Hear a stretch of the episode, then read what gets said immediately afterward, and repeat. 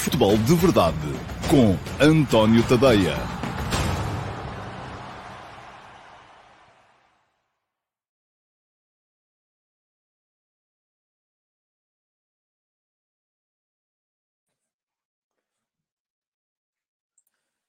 Ora então, olá, muito bom dia a todos. Isto foi um começo atribulado. Estava aqui a fazer uma data de coisas ao mesmo tempo e acabei por lançar o uh, genérico antes de uh, retirar o uh, separador de dentro de momentos. Bom, enfim, peço-vos desculpa por este início um bocadinho mais atribulado do futebol de verdade. Esta é a edição número 771 do programa. Hoje é quinta-feira, dia 23 de março, e mais logo vamos ter então a estreia de Portugal no Campeonato da Europa de 2024, jogo de qualificação no estádio José Alvalade, 19h45, vai ser transmitido na RTP1, é contra o Liechtenstein e eu vou lá estar para fazer os comentários em direto, hoje na RTP1 e amanhã aqui estarei mais uma vez também para vos falar desse jogo no meu canal de YouTube, na emissão de amanhã do Futebol de Verdade, com certeza que um dos temas do dia será precisamente esse. Hoje, porque ainda não houve jogo, aquilo que podemos fazer é deitar-nos aqui todos um bocadinho a tentar adivinhar o que é que vai acontecer uh, neste jogo que marca o arranque também do novo selecionador nacional, Roberto Martínez, espanhol, ex-selecionador da Bélgica, eh, que eh, vai precisamente ter hoje o primeiro jogo competitivo à frente da equipa de Portugal. Competitivo e não competitivo, porque não teve nenhum sequer de preparação. Ah, vamos falar desse jogo ou daquilo que esperamos todos desse jogo um bocadinho lá mais para a frente. Para já, como acontece sempre no futebol de verdade, vou olhar para os primeiros comentários que chegaram hoje. Uh, e uh, vou esforçar-me fazer aqui, dar o meu melhor para não ser demasiado uh, extensivo nas respostas que vos vou dando, porque se isso acontece, depois o, o tempo do programa acaba por ir uh, muito, uh, ficar muito longo. e tem havido muita gente a queixar-se disso, e eu percebo, não há quem tenha tempo, naturalmente, para ver uma hora de programa todos os dias, temos que reduzir isso, e a maneira mais fácil de reduzir é começar a cortar aqui também um bocadinho nestas primeiras respostas, vão ter necessariamente que ser mais rápidas. O primeiro a chegar hoje foi o Manuel Salvador. Olá, Manuel, bom dia. E o Manuel diz: Este 11 pode ser o primeiro de Roberto Martínez. Portanto, ele nem sequer pergunta, afirma. Uh, Rui Patrício, António Silva, Rubem Dias, Gonçalo Inácio, Cancelo Palhinha, Bernardo Silva, Nuno Mendes, Bruno Fernandes, Ronaldo e Rafael Leão. Pode, com certeza, é uma das possibilidades. Vou falar disso um bocadinho lá mais para a frente. E Manuel Dantas, bom dia.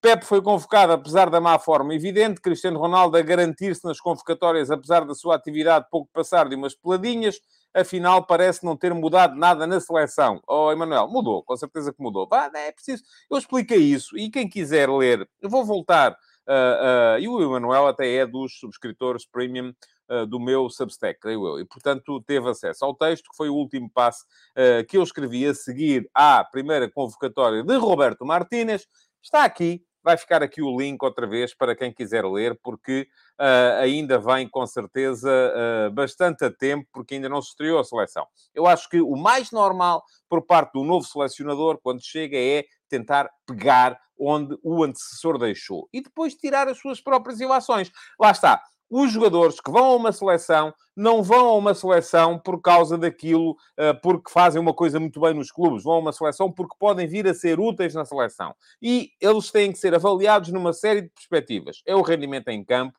é o ambiente que criam nos treinos, é a forma como uns puxam pelos outros e outros não puxam e por isso mesmo acabam por ser uh, uh, penalizados. E isso só é avaliável in loco. Eu percebo perfeitamente que o Roberto Martínez vai ter agora um jogo com o Liechtenstein. Caramba, o Liechtenstein apanha um cabaz, um saco cheio de toda a gente. Portanto, até se fosse lá eu e o Emanuel, provavelmente a gente tinha uma, uma boa perspectiva de poder de poder ganhar o jogo. Uh, o jogo fora com o Luxemburgo, mais exigente, sem dúvida, mas ainda assim é um jogo que é de ganhar ou ganhar, não há duas uh, perspectivas. E, portanto, o mais normal é o Martínez querer começar a falar, a perceber, a observar. Não é uma coisa é ver os jogadores jogar, por exemplo, o Pepe.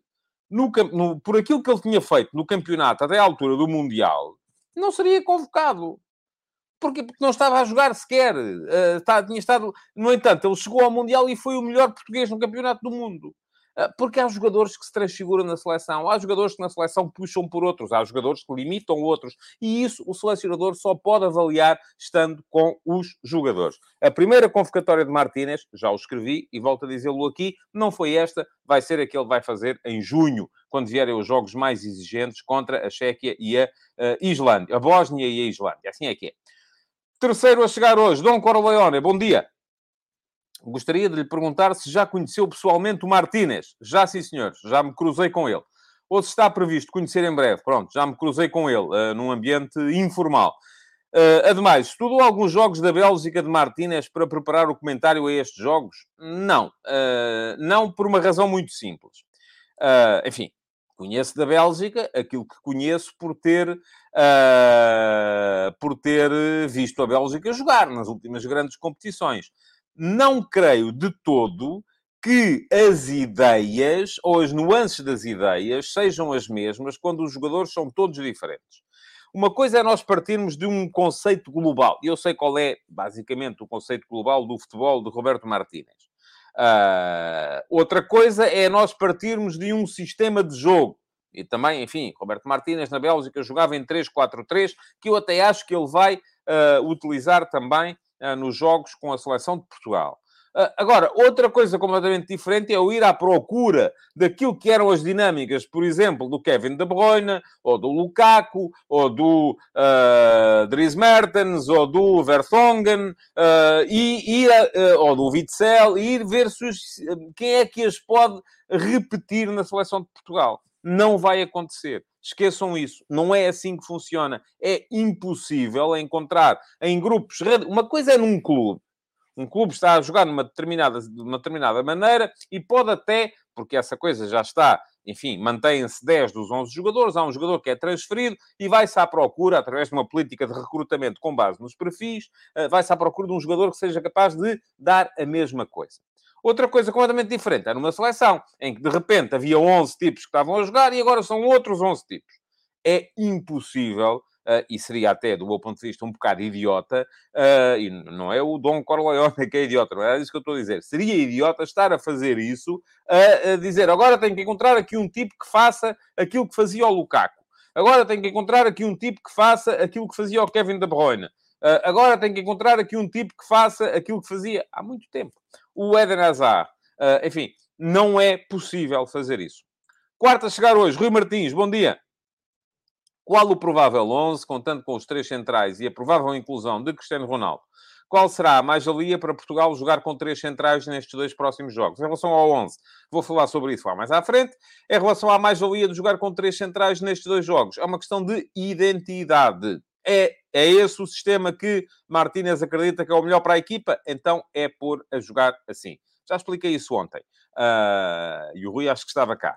Uh, portanto, é, não são três centrais, hoje serão com certeza três defesas. A mais-valia de Portugal jogar num sistema com três atrás é a possibilidade de ter dois jogadores de corredor, e nós temos muito fortes jogadores de corredor. Um, quatro deles estão convocados: Cancelo, Dalot, Nuno Mendes, Rafael Guerreiro. Uh, mas há mais, uh, caso queiramos uh, utilizar outros. e usando esses jogadores de corredor, dois de cada vez, a equipa passa a ter dois jogadores de corredor, um guarda-redes dá três, passa a ter oito jogadores de corredor central. E isto, para uma equipa que tem muita gente no corredor, especializada em jogar bem a partir do corredor central, pode ser, do meu ponto de vista, claro, uma mais-valia. É um sistema que coloca muito mais gente por dentro do que qualquer outro sistema. Vamos ver, por exemplo, o 4-3-3 passa a ter quatro jogadores de corredor, mais um guarda-redes 5, tem seis homens de corredor central. Uh, o 3-4-3, uh, ah, como os, os três da frente são interiores e os três de trás também são interiores, aquilo que acontece é que passa a ter oito homens de corredor central. Para uma seleção que tem muita gente que gosta de jogar e que rende mais a partir do corredor central, parece-me ser claramente uma mais-valia. Bom, o, como o Luís Mendes veio só desejar uh, bom dia a todos e uh, esperar que se comece com duas vitórias gordas e bonitas, também espero isso. Uh, passo ao sexto a chegar, que foi o Jorge Fernandes, que aliás tem feito esta pergunta várias vezes na, na, nas emissões gravadas do Futebol de Verdade. Eu ainda não a escolhi vez nenhuma como pergunta na MUS. Não é que não seja uma boa pergunta, que é, mas é porque é uma coisa de, da qual eu já falei algumas vezes. Uh, e o Jorge diz: nos últimos 20 anos, os quatro primeiros classificados repetem-se durante, ou repetiram-se 15 vezes. Não confirmei se é mesmo assim, mas acredito, Jorge. Será uh, que esta é a melhor e única maneira de fazer o futebol português competitivo com sucesso na Europa? Uh, quero crer que não. Eu sou favorável a uma menor decalagem entre os quatro da frente e os que estão a seguir. Porquê? Porque com esta decalagem, depois gera-se aqui uma situação. É que os quatro fortes, e estamos a falar por ordem da classificação neste momento, do Sporting Clube Braga, uh, uh, perdão, de Benfica, Futebol Clube Porto, Sporting Clube Braga e Sporting Clube Portugal, Uh, estes quatro, todos querem a mesma coisa, que é a Liga dos Campeões. Aquele que vai parar à Liga Europa já olha para a Liga Europa com um bocadinho de desdém e desprezo. E o quinto da hierarquia, seja ele o Passos de Ferreira, como já foi, seja o Vitória Sport Clube, como já foi, seja o Rio Ave, como já foi, uh, seja quem for, uh, não tem depois nível para estar, para ser competitivo sequer numa pré-eliminatória da Liga Conferência. Isto leva à perda de pontos no ranking e leva, inevitavelmente, também a que os quatro da frente uh, tenham menos possibilidades de chegar à Champions, porque já estamos a ver que no, no próximo ano ainda vamos ter dois diretos e um na pré-eliminatória, no ano a seguir já só vamos ter um direto e outro na pré-eliminatória. E vai piorar, uh, ou vai continuar a ser assim, a não ser que nós consigamos ser competitivos nas outras competições da UEFA, Liga Europa e Liga Conferência. Ora, se os uh, da classe média-baixa, que é do quinto classificado para baixo, Uh, não têm essa capacidade, chegam às pré-eliminatórias e vão de vela virada. Aqueles que estão acima só querem a Liga dos Campeões. Quando chegam à Liga Europa também dizem, é pá, não é bem isto que eu quero, vou mas é meter as minhas fichas noutra coisa, não pontuamos, não pontuamos, pioramos. Portanto,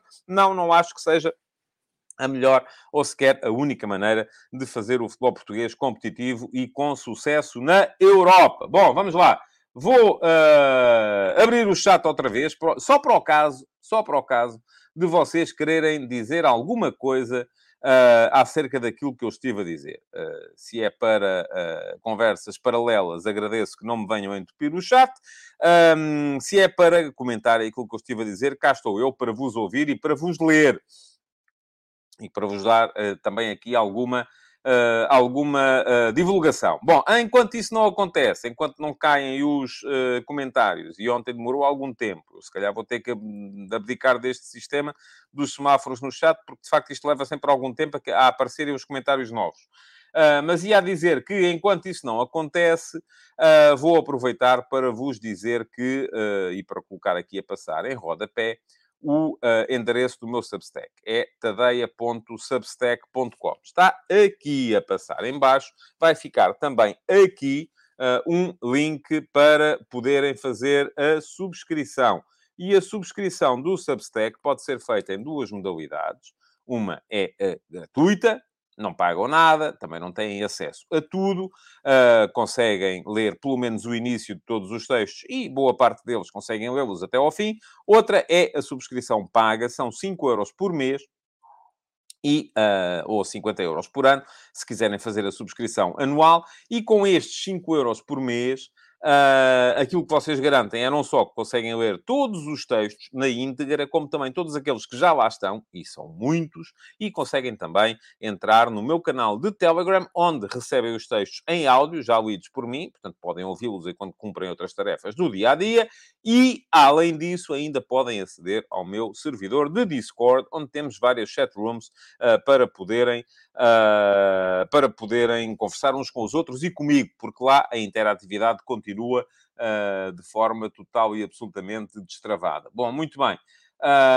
Em relação àquilo que vocês têm a dizer Uh, temos aqui o João Costa, diz que hoje nem para jogo de treino dá. Uh, quero agradecer aqui um super sticker do João Paulo Pinto da Silva, não, não, não trouxe nenhuma mensagem associada, mas é também uma das formas de assegurar que o futebol de verdade continua. Uh, e diz aqui o Dom Corleone: se eu não posso dizer o que achei da personalidade e simpatia do selecionador. Oh, isso você não perguntou, não é? Isso aí.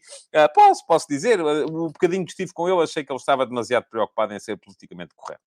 Uh, mas é normal, está a começar a ter uh, uh, os primeiros contactos com a comunicação social de um país diferente e, naturalmente, tem aquela necessidade de ser correto, de ser, de não, de não estragar pontos, de não estragar relações. Portanto, foi isso que eu achei. Achei uma pessoa até particularmente defensiva no contacto. Foi isso que me, que me pareceu na, nessa, nessa altura. O Manuel Salvador veio cá acrescentar que o Sporting este ano está a pôr todas as fichas na Liga Europa. Uh, o João Azevedo diz que é totalmente a favor do sistema de três centrais. Vai criar mais variação e potenciar o nosso uh, futebol ofensivo. Uh, de resto,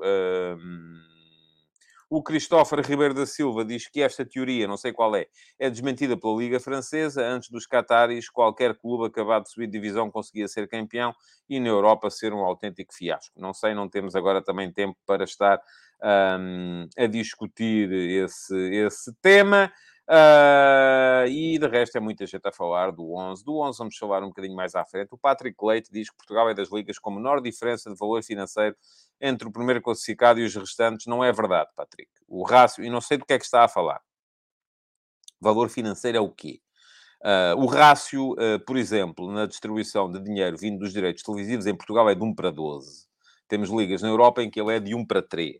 Uh, portanto, não é verdade isso que está a dizer. Agora, se é Uh, menor valor, tipo, entre a avaliação que é feita dos plantéis pelo Transfer Market, é outra coisa. Enfim, temos que perceber exatamente o que é que é o valor financeiro, é o valor da receita. Uh, então aí a diferença parece-me que é ainda mais abismal. Uma receita de um Benfica, de um Futebol Porto, de um Sporting e dos outros. É valor de orçamento, também me parece absolutamente abismal. Aí estamos a falar, uh, se calhar, de disparidades de 1 para 20.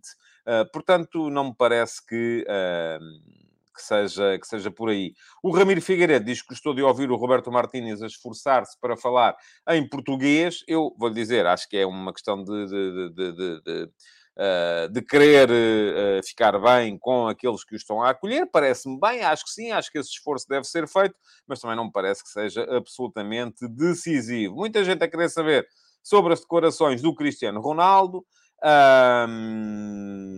Enfim, foram tantas. Eu escrevi sobre algumas nas conversas de bancada de hoje e fica aqui o link para quem ainda não viu. Uh, poder ir ver as conversas de bancada de hoje, nomeadamente naquela parte em que Cristiano Ronaldo falava uh, da renovação da seleção. Vou falar um bocadinho sobre isso também aqui um bocadinho mais à frente, mas de qualquer maneira, uh, para já não, não, não vou adiantar-me aqui também muito mais. Uh, quem quiser é dar lá um salto às conversas de bancada de hoje e ler aquilo que está lá escrito, não vos faz mal nenhum, bem antes, pelo contrário. Uh, diz aqui o Pedro Ferreira, pergunta, isto são questões acerca do 11, já lá chegamos, quais, o Rui Santos quer saber quais são os pontas de lança que encaixam melhor, já lá vamos, ouçam. Uh, vamos falar do 11 um bocadinho mais à frente. Uh, porque, uh, porque, enfim, mais perguntas não, era mesmo só, estava a abrir este espaço a novos comentários. O chat está fechado outra vez, entretanto, e temos, que, temos que seguir aqui em frente. E seguir com o programa, até porque há mais coisas no programa de hoje, nomeadamente a pergunta na MUS, na qual, e depois a seguir, vamos entrar nos ataques rápidos e no ataque organizado, mas para já, pergunta na MUS para hoje. Uh, a pergunta na MUS de hoje vem do Francisco Machás. Ora viva! Uh, e diz o Francisco Machás o seguinte: no outro dia, devido ao falecimento de Rui Nabeiro, falaram aqui sobre o campo maiorense e com isso o António falou das equipas que eram dependentes das empresas e inclusive citou algumas, que tal como o campo maiorense, sendo pequenas, tiveram momentos de glória.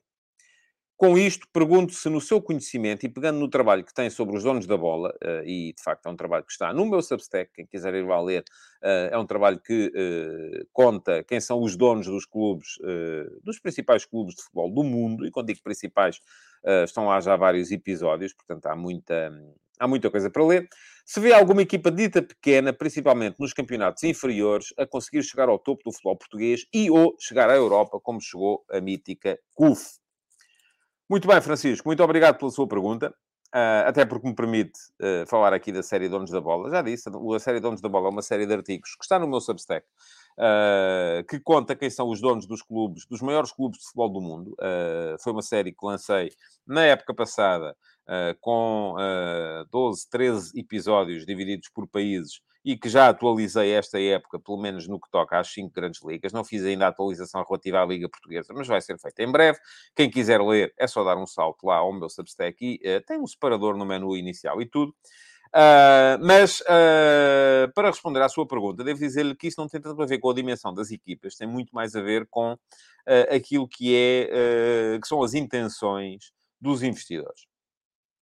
Porquê? Porque já tivemos casos de equipas que são grandes, ou até que têm um potencial de crescimento enorme, mas com maus investidores acabaram por ser maus exemplos e a coisa acabou por dar mau resultado. Como já tivemos e temos uh, equipas que, não sendo tão grandes, têm investidores com uh, intenções que são boas, com competência na forma de uh, fazer o seu investimento, de um, criarem valor, de criarem um projeto que seja capaz de fazer aquele, aqueles emblemas crescerem e, com isso, conseguem, de facto, crescimento. Vou dar-lhe aqui dois exemplos muito uh, evidentes, porque são dois casos de equipas que eu acho que estão a trabalhar bem. Até posso dar três, embora com perspectivas diferentes. Todas elas têm perspectivas diferentes. Vou dar aqui três exemplos, então. Primeiro caso, porque é o mais antigo a chegar, uh, de certa forma, ao, à, à, elite do futebol português, o caso do Famalicão. O Famalicão é um clube que, enfim, é um clube re regional, uh, ainda por cima colocado numa zona onde existe o Sporting Clube Braga, onde existe o Vitória Sport Clube, que são, a partir dos clubes que são dominadores naquela região mas que através do investimento feito por um homem, que é o Eden Offer, eh, que é um dos acionistas minoritários do Atlético de Madrid, Uh, conseguiu crescimento, subiu de divisão, andou ali a lutar para chegar às competições europeias, poderá eventualmente até vir a consegui-lo em breve. No entanto, aquilo que me parece que é o principal objetivo do Sr. Idan Offer no Famalicão não é tanto fazer crescer o clube, é fazer crescer jogadores e servir-se do clube como entreposto para poder fazer negócios. Uh, não só permitir-lhe rodar jogadores que estão em clubes da sua esfera de influência, vêm para aqui, são estacionados e podem eventualmente crescer para ele depois poder retirar os devidos benefícios. O clube também poderá tirar noutros casos, que são casos de jogadores de quem o clube fica detentor dos passos uh, ou dos direitos económicos. Uh, mas não é tanto fazer crescer o clube. Já tivemos ali vários casos de gente que cresceu no Famalicão e que depois disso, olha, o Pedro Gonçalves, olha, o Ugarte, são jogadores que saíram do Famalicão, uh, fala-se agora da possibilidade de Ivan Raime, uh, saíram do Famalicão e podem perfeitamente vir a ser transacionados em, com, com, com ganho evidente. Outro caso é o caso do Estoril. E o Estoril, sendo de. Uh, já foi de donos brasileiros, neste momento é de donos norte-americanos, foi vendido uh, muito recentemente, parece-me um caso completamente diferente, porque é um caso de um clube que faz, aposta muito no crescimento dos jogadores através, por exemplo, da sua equipa de sub-23 e a equipa de sub-23 do Estoril é bicampeã nacional da Liga Revelação e vai bem lançada para ser tricampeã nacional da Liga Revelação. É um projeto que vai muito buscar aqueles jogadores que sobram na formação dos grandes da zona de Lisboa. Benfica e Sporting, uh, que lhes dá palco e, dando-lhes palco, permite-lhes crescimento. Agora, é um projeto que eu estou a ver com alguma dificuldade uh, que ele chegue ao ponto de estes jogadores se virem a afirmar na equipa principal e a, a permitir-lhe a subida de patamar competitivo. Não tem acontecido. Seja porque o Estoril depois não tem vendido assim tão bem, uh, seja porque muitos deles acabam por sair antes de se afirmarem na equipa principal. E vejam o caso, por exemplo, do Totti Gomes, que saiu para o Wolverhampton Southampton antes sequer de se afirmar na equipa principal do Estoril. O Ben Chimol, que era um caso uh, de, de, um jogador que estava a dar cartas do, em duas épocas sucessivas na equipa de sub-23, que neste momento já está a jogar no Benfica B. Portanto, parece-me que uh, com o, no Estoril também pode ser um caso, uma equipa que pode crescer, mas que vamos a ver se lá chega ou não. E vou dar-lhe um terceiro caso, que é o caso do uh, Casa Pia. O Casa Pia também tem um dono norte-americano, que curiosamente é o mesmo dono da Spezia, do, da Série A italiana. Curiosamente, não, não tem nada de curioso, é mesmo, é mesmo assim que as coisas funcionam. Um, mas em que me parece que, ao contrário daquilo que sucede, por exemplo, com o Famalicão, há um, uma delimitação muito mais uh, clara e evidente daquilo que são os interesses de um clube e daquilo que são os interesses do outro. Talvez porque do outro lado também não está uma equipa grande. Porque uma coisa é um tipo ser dono da Spezia, que luta para não descer no Campeonato de Itália, e do Casa Pia, que apesar deste ano estar uh, lá em cima a lutar por uma posição europeia, também luta para não descer na Liga Portuguesa. Outra coisa é um tipo ser dono, por exemplo, uh, de uma equipa como o Atlético Madrid, e o Sr. Idanoffer não é dono, mas é um dos, uh, que está à partida para estar sempre na Liga dos Campeões, que tem ali todo um rasto de jogadores sedentários e supérfluos que podem ser úteis numa série de sítios, e depois ser dono do Famalicão, que é uma equipa que também luta para não descer aqui. Ou seja, não há, no caso do Casa Pia e da Spezia, uma diferença tão evidente de estatuto entre as duas equipas. Embora, como é evidente, uma compete na Série A, muito mais dinheiro, outra compete na Liga Portuguesa, muito menos dinheiro, muito mais necessidades de um lado, menos necessidades do outro, mas não me parece que haja assim, para já, pelo menos, uma subalternização tão grande. Portanto, dei-lhe aqui três exemplos de três equipas que eu acho que,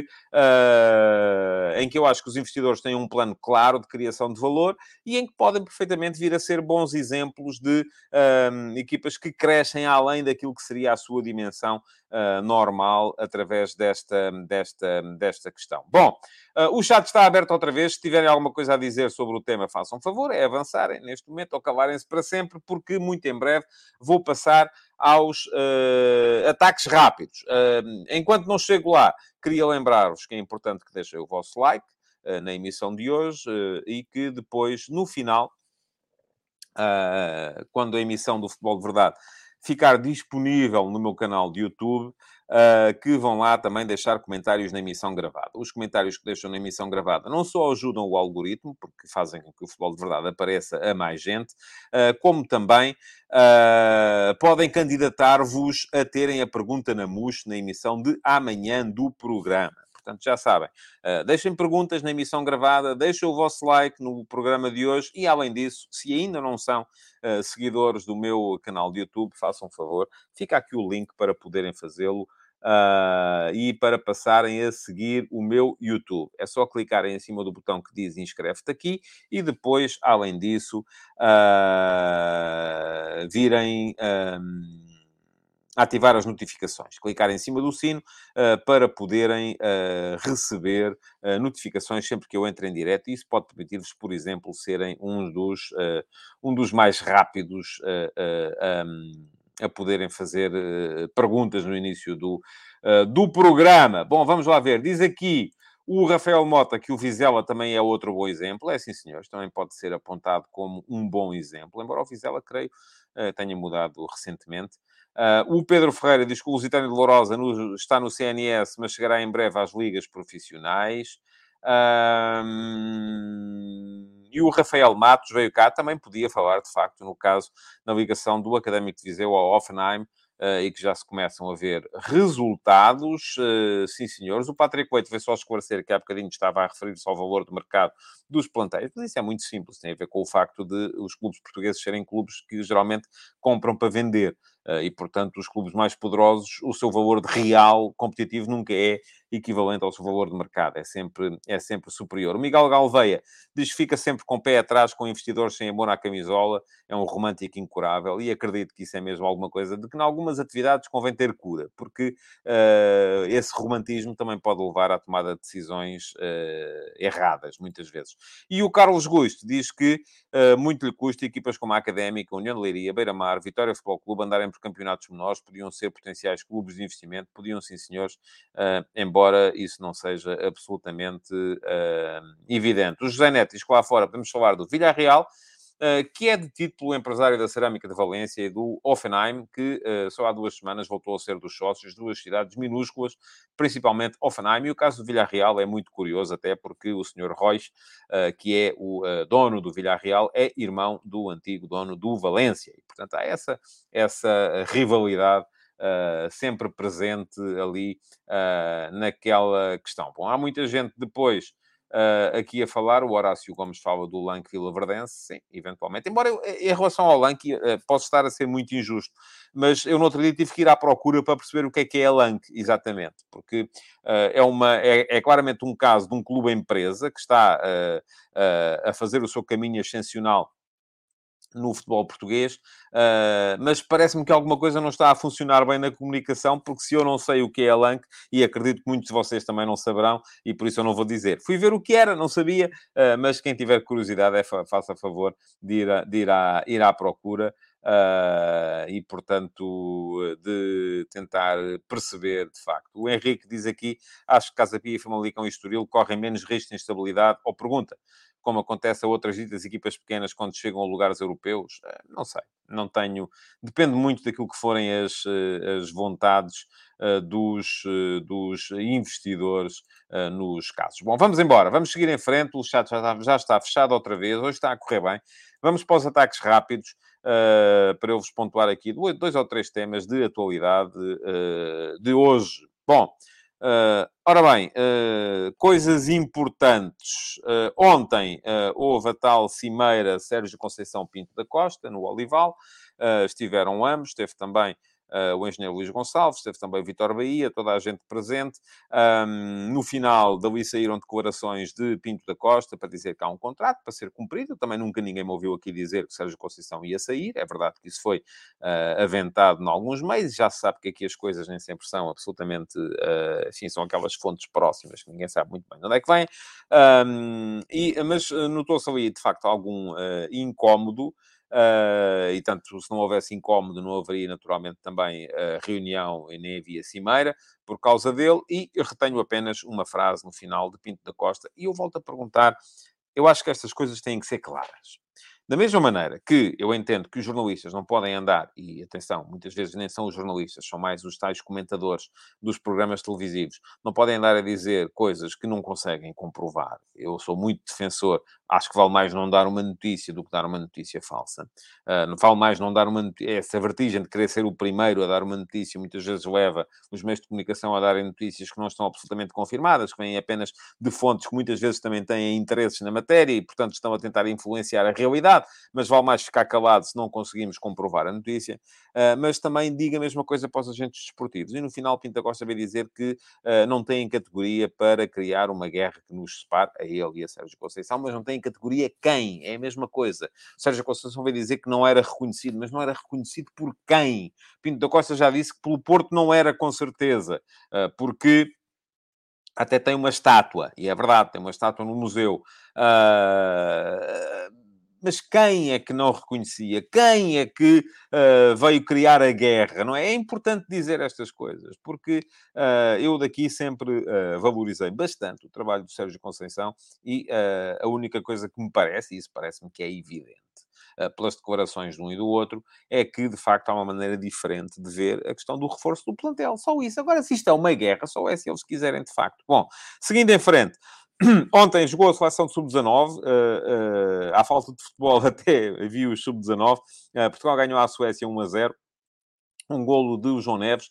O João Neves é aquele uh, médio, uh, eu diria que é pequenino, uh, que o Roger Schmidt tem colocado a jogar no Benfica na ponta final dos jogos ultimamente. Foi capitão de equipa, uma equipa que tem uh, muitos jogadores do, do Sporting, uma equipa do Sporting que está na Final Four da UEFA Youth League, mas quem fez o gol foi mesmo o benfiquista João Neves e foi de cabeça, daí a minha, daí a curiosidade da coisa, mas Portugal uh, massacrou a Suécia, só marcou mesmo no último minuto, já nos descontos, aliás, e vai jogar outra vez agora com a Chequia no sábado por um lugar na fase final do campeonato, do próximo campeonato da Europa. Europa. Uh, ontem também, só porque dei aqui os resultados anteontem, volto também a dar este de ontem, o Chelsea ganhou ao Lyon uh, nos quartos de final, 1 a 0, fora de casa da UEFA Champions League feminina, e ainda, e nenhuma grande surpresa daí. Um, ainda também uh, nota de destaque para algumas declarações de uh, Alexander presidente da UEFA, ao programa de Overlap, uh, que é um programa do Gary Neville, que está disponível no canal de YouTube do Gary Neville, o antigo internacional inglês do Manchester United, uh, em que uh, já se vê Cheferina abrir um bocadinho a porta à, àquilo que os ingleses chamam o multi-ownership.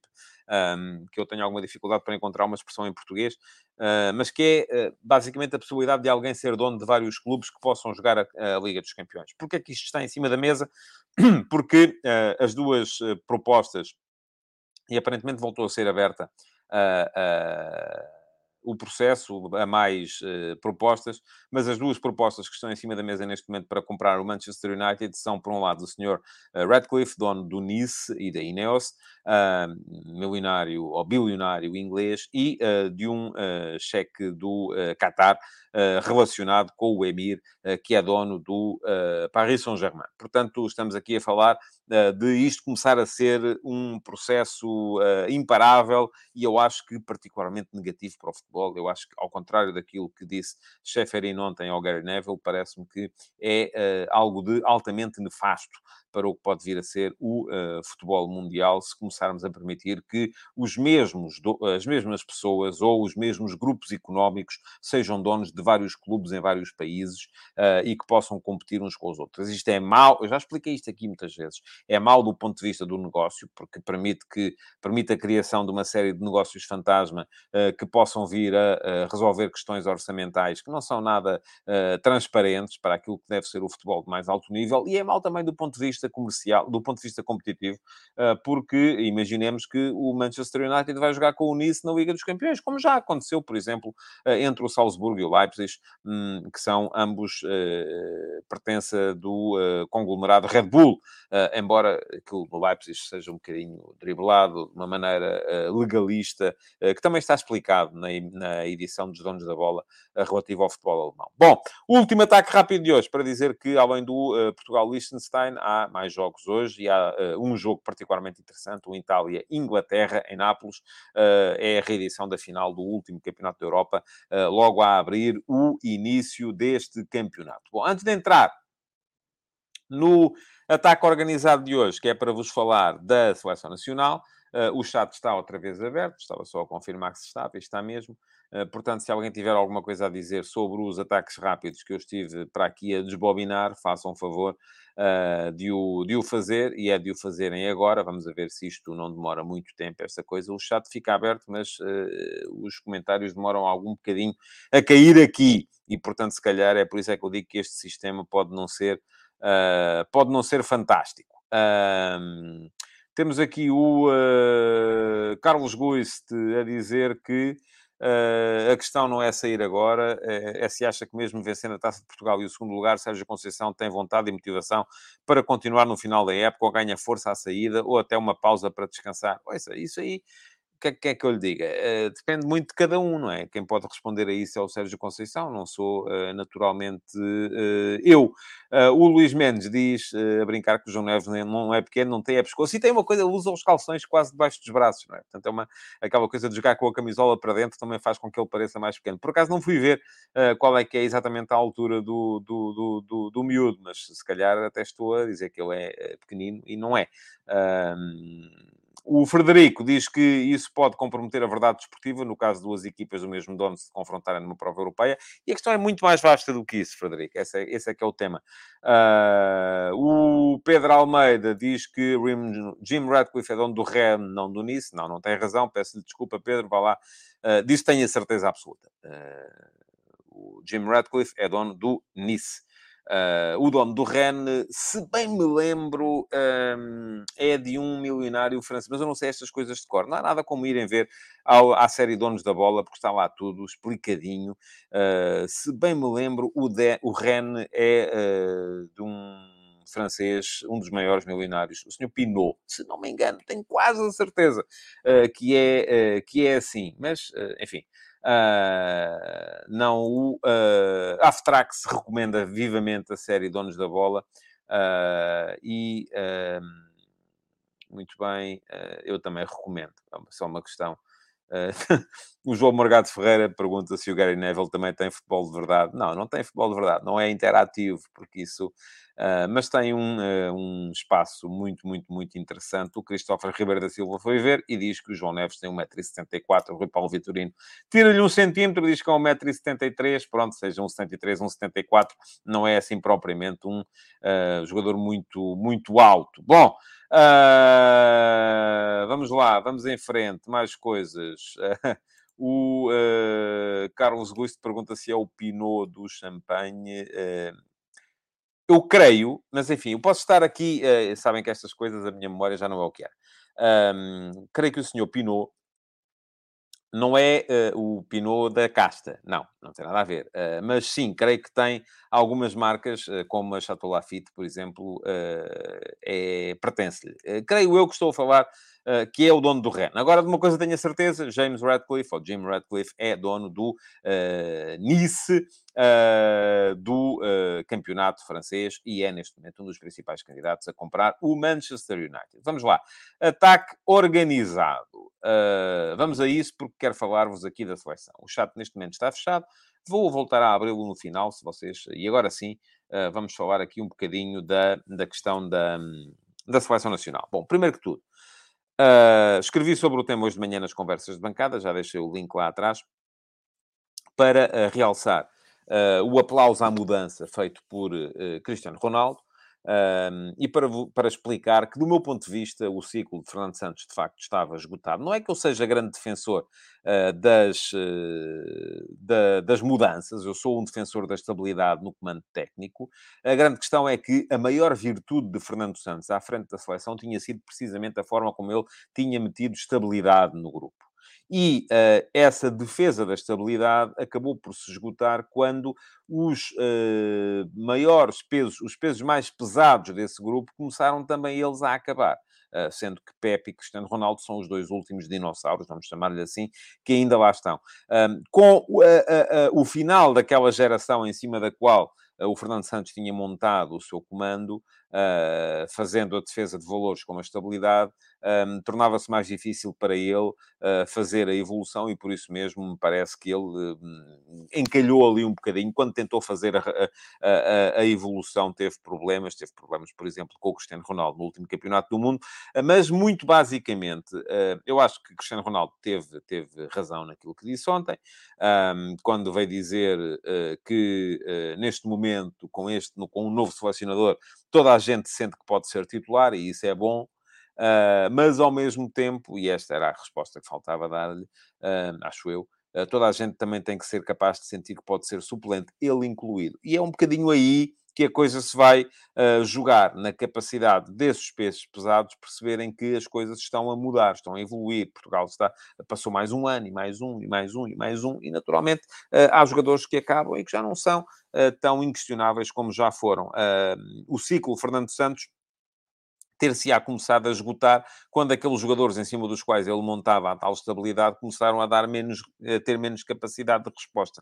E eu acho que é isso que uh, está aqui em causa. Está tudo explicadinho nas conversas de bancada, já deixei o link lá atrás para quem quiser uh, ler. Agora, este vai ser o início, de facto, de uma nova seleção, a seleção de Roberto Martínez. Já vos expliquei também que, do meu ponto de vista, não me passava pela cabeça que, mais a mais, tendo estes dois jogos, jogos contra o Liechtenstein e o Luxemburgo, teve a felicidade de ter dois adversários relativamente acessíveis para abrir, que ele fizesse uma convocatória muito diferente daquelas que vinham sendo feitas por Fernando Santos ultimamente. Um, e por isso não foi uma surpresa para mim que ele tivesse chamado 23 dos 26 jogadores uh, que tinham estado no Campeonato do Mundo, mas enfim, já escrevi sobre isso, já falei sobre isso, não vou perder mais tempo com isso hoje. Uh, aquilo que vos digo também é que neste momento não sou capaz de entrar dentro da cabeça de Roberto Martínez e perceber o que é que ele quer ver hoje o que, é que ele, o que é que ele vai querer hoje? Porque há aqui várias possibilidades que são todas elas legítimas. Será que o Roberto Martínez vai olhar para este jogo com o Liechtenstein como uma forma de meter em campo já um 11 e de testar já aquele que na cabeça dele é o 11 base para a seleção dele? É possível. Mas também é possível que não. Será que ele vai olhar para estes dois jogos como uma espécie de uh, preliminar para aquilo que é de facto a definição daquilo que vai ser o 11 dele uh, e nestes dois jogos vai querer ver toda a gente em ação? E se calhar faz um 11 hoje e faz outro no domingo para o jogo com o Luxemburgo, também é possível. Uh, não me parece, de resto, que seja uma idiotice. Acho que é uma maneira até muito uh, uh, equilibrada de olhar para as coisas. Será que ele vai querer começar com um 11 muito próximo daquele que era o 11 base de Fernando Santos, para depois lhe ir metendo de uma forma gradual as... Porque aqui, meus amigos, as revoluções geralmente têm sempre custos. Nós vamos querer os custos de uma revolução na seleção nacional? Se calhar não vamos. Se calhar não vamos. Eu sou muito mais adepto de alterações graduais, de que uh, uh, as coisas vão sendo feitas a pouco e pouco para se notar menos o efeito da mudança, porque lá está, eu sou alguém que defende também os valores da estabilidade. Portanto, uh, parece-me que também é possível esta última alternativa. Portanto, tendo em, tendo em conta só estas três abordagens, estamos aqui a ver Testar já aquele que ele acha que é o 11 ideal para ele. Testar dois 11 e fazer dois 11 para ver todos os jogadores que têm em campo entre hoje e domingo. Ou começar com o 11 do Fernando Santos e ir fazendo, muda hoje um, muda no próximo jogo outro, muda a seguir mais outro, e ir fazendo mudanças graduais. Já temos aqui três abordagens que todas elas, do meu ponto de vista, são absolutamente válidas, todas elas são absolutamente uh, uh, uh, podem ser boas, mas eu não sou capaz, de repente, de perceber qual é a do Roberto Martínez. Nem eu nem ninguém. Porque lá está, todas são possíveis. E por isso é que eu vos digo, quem quer que seja que de repente começa a dizer que o Martinez hoje vai jogar assim, assado ou cozido, está a especular. E, portanto, eu também... Não, eu, eu sou capaz, de repente, de começar aqui a pensar qual é que pode ser o 11 ideal de Portugal a jogar no 3-4-3, que eu acho que vai ser o sistema de Martínez, mas não sou capaz de garantir que ele vá fa fazer jogar esse 11 hoje ou domingo. Porque não sei se é essa a abordagem dele. Mas pronto, vamos fazer aquilo que podemos, que é olhar para, para os jogadores disponíveis e tentar perceber qual é que é o 11 ideal para esta equipa. Vamos passar por cima da baliza, porque não há Diogo Costa, foi dispensado uh, do, do, destes jogos por uma questão de uh, mialgias de esforço, portanto acho que... Enfim, e mesmo aqui, será que vai jogar o Rui Patrício os dois jogos? Será que, de repente, uh, o Roberto Martínez vai aproveitar para pôr o José Sanu e o Rui Patrício no outro? E se o vai fazer, uh, será que o Rui Patrício joga no Luxemburgo, que é um jogo à partida mais complicado, e o José Sá joga hoje contra o Liechtenstein em casa? É possível. Não, tô, não tenho aqui também, embora para mim, neste momento, o Diogo Costa seja naturalmente o guarda-redes titular da seleção, mas com, é preciso dizer isto, todo o respeito por Rui Patrício, que ainda no outro dia aqui elogiei a exibição que ele fez, por exemplo, no Derby da Roma. Tem estado a muito bom nível na Roma, do meu ponto de vista, pelo menos. Já sei que há muita gente que pega, ah, ele no dia tal deu um frango. Está bem, pronto. E vamos lá buscar o guarda-redes que nunca deu um frango. Uh, e é alguém que aceitou muito bem a troca na hierarquia e que por isso merece todo o respeito de toda a gente. Porque tem continuado a ser solução e não problema para a seleção. E com isto há aqui muita gente que pode aprender. Bom, vamos seguir em frente. Centrais. Vamos tentar perceber o que é que podem ser os centrais de Portugal. E eu ontem já falei aqui um bocadinho sobre isso. Três centrais. Uh, qual é a ideia? É ter os centrais do lado uh, apenas a acelerar o jogo através do passe, e isso tanto o António Silva como o Gonçalo Inácio fazem muito bem. É ter os centrais do lado uh, eventualmente a subirem com bola, como faziam ou como fazem os centrais da Atalanta do Gasperini, como fazem de certa forma alguns dos centrais do Sporting com o Ruben Amorim, por exemplo, o Mateus Nunes, o Mateus Reis, muitas vezes a aparecer, a trocar a posição com o lateral, a aparecer ele, a fazer o overlapping por fora, a chegar à linha de fundo. O Santos Justo é capaz de fazer isso também do lado direito. É isso que se quer para os centrais do lado da equipa de Portugal? É ter o central do meio apenas a controlar, uh, a ser um último reduto, um jogador rápido que vai buscar os, os, adversários na profundidade, e para isso eu continuo a achar não há nenhum tão rápido como o Pepe, apesar dos seus 40 anos, uh, continua a ser o mais rápido, embora não me dê depois as mesmas garantias noutras coisas. É ter o central do meio uh, como o jogador que não é tão forte no contacto, mas que por sua vez é o jogador que tem mais capacidade na saída de bola. Há aqui uma série de ideias que é saída de bola através da posse, jogador que queima linhas em posse, como faz, uh, um, por exemplo, Tom, e aí parece-me que quem faz melhor isso na equipa de Portugal será inclusive o Danilo. Um, por isso, eu olho para esta equipa e para aqueles que estão neste momento lá, eu diria que o ideal para a seleção hoje era jogar com Danilo ao meio, Rubem Dias, central da direita, Gonçalo Inácio, central da esquerda, por ser esquerdino, uh, e estar, no meu ponto de vista, à frente do Diogo Leite.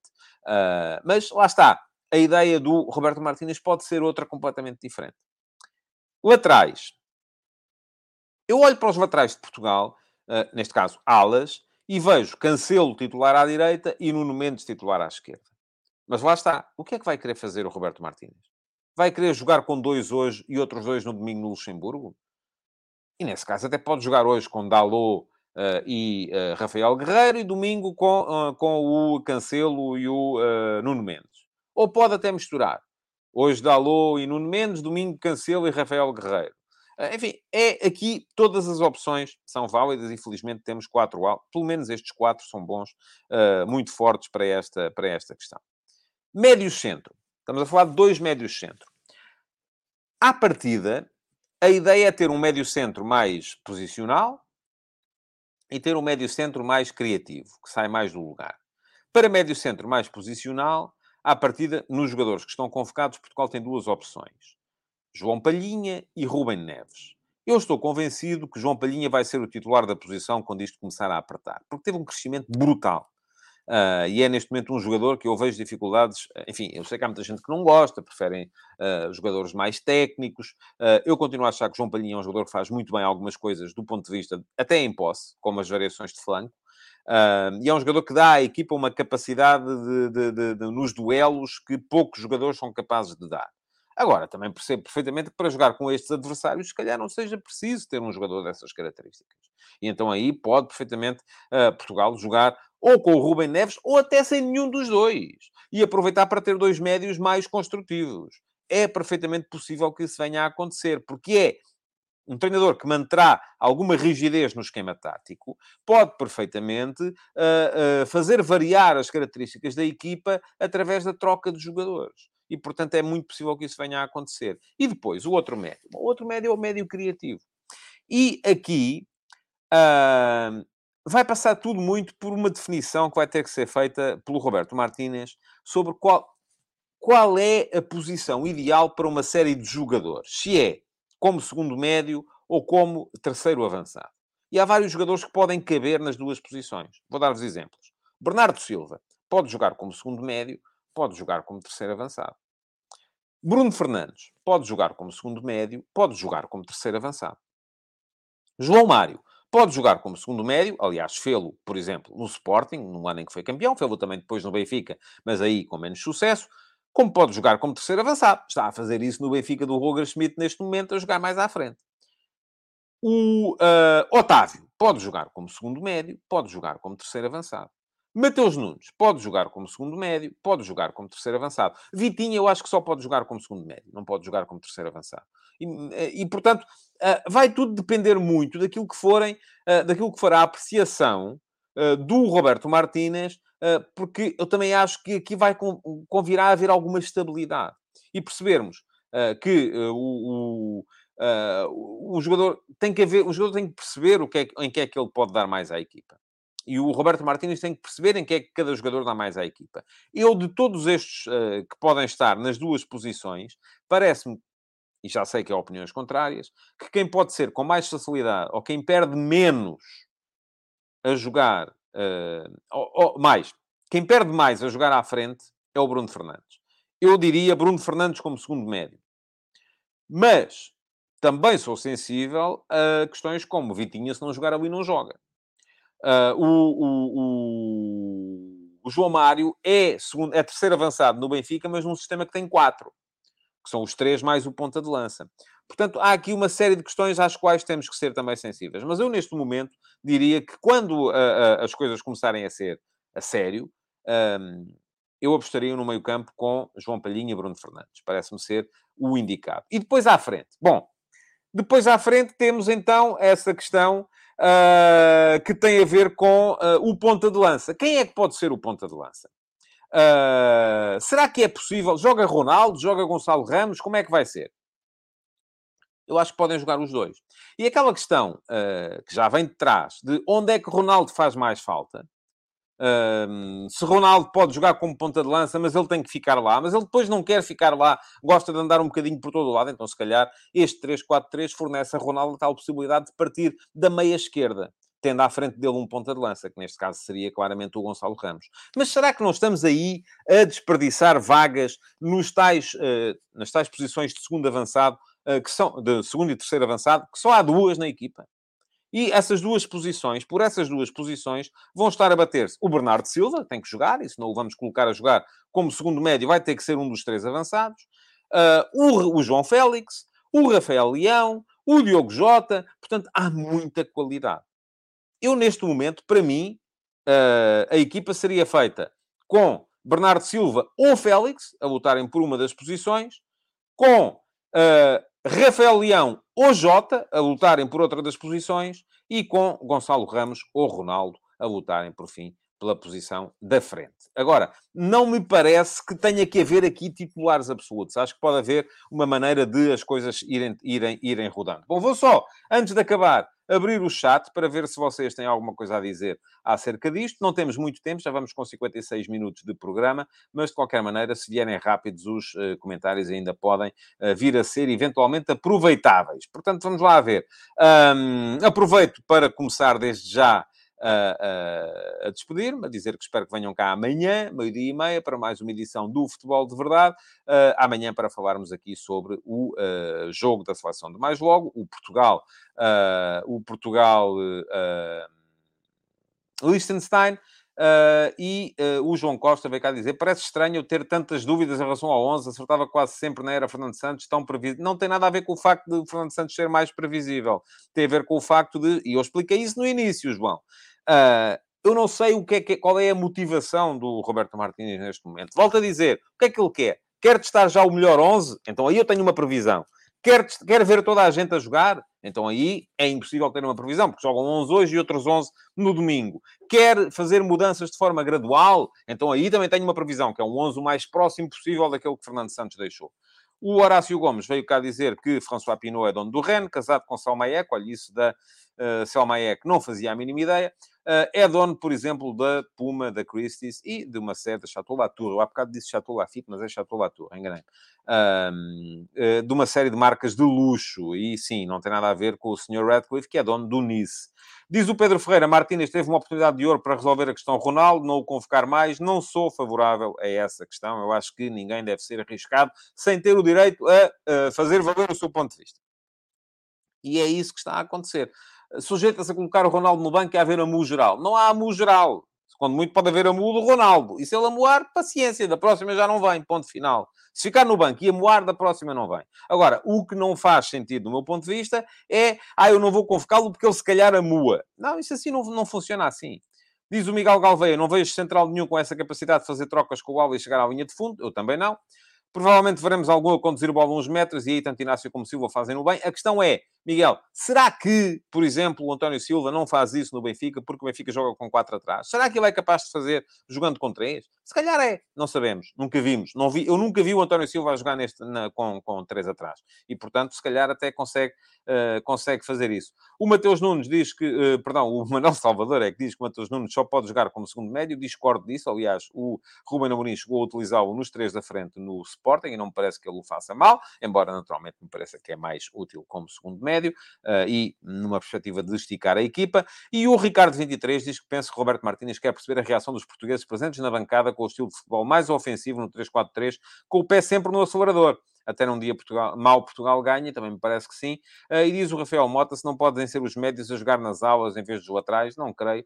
Uh, embora isso, em termos de dinâmicas, possa vir a acontecer. Podemos sempre vir a ter um lateral a vir para dentro, como faz bem o João Cancelo, como faz bem o Zinchenko no Manchester City, e dessa forma aparecer um lateral nas aulas. Enfim, os jogadores não estão amarrados, não me parece que haja ali maneira de, de, de, os, de os amarrar. Bom, há muito mais comentários, quero agradecer-vos, estamos a chegar à hora do programa e não podemos mesmo passar uh, mais tempo, portanto, muito obrigado por terem estado aí. Amanhã, meio-dia e meia, há outra edição do Futebol de Verdade. Deixem o vosso like, passem na emissão gravada para deixar comentários, porque serão candidatos à Pergunta na Must de amanhã. Muito obrigado então, até amanhã. Futebol de Verdade, em direto de segunda a sexta-feira, às 12h30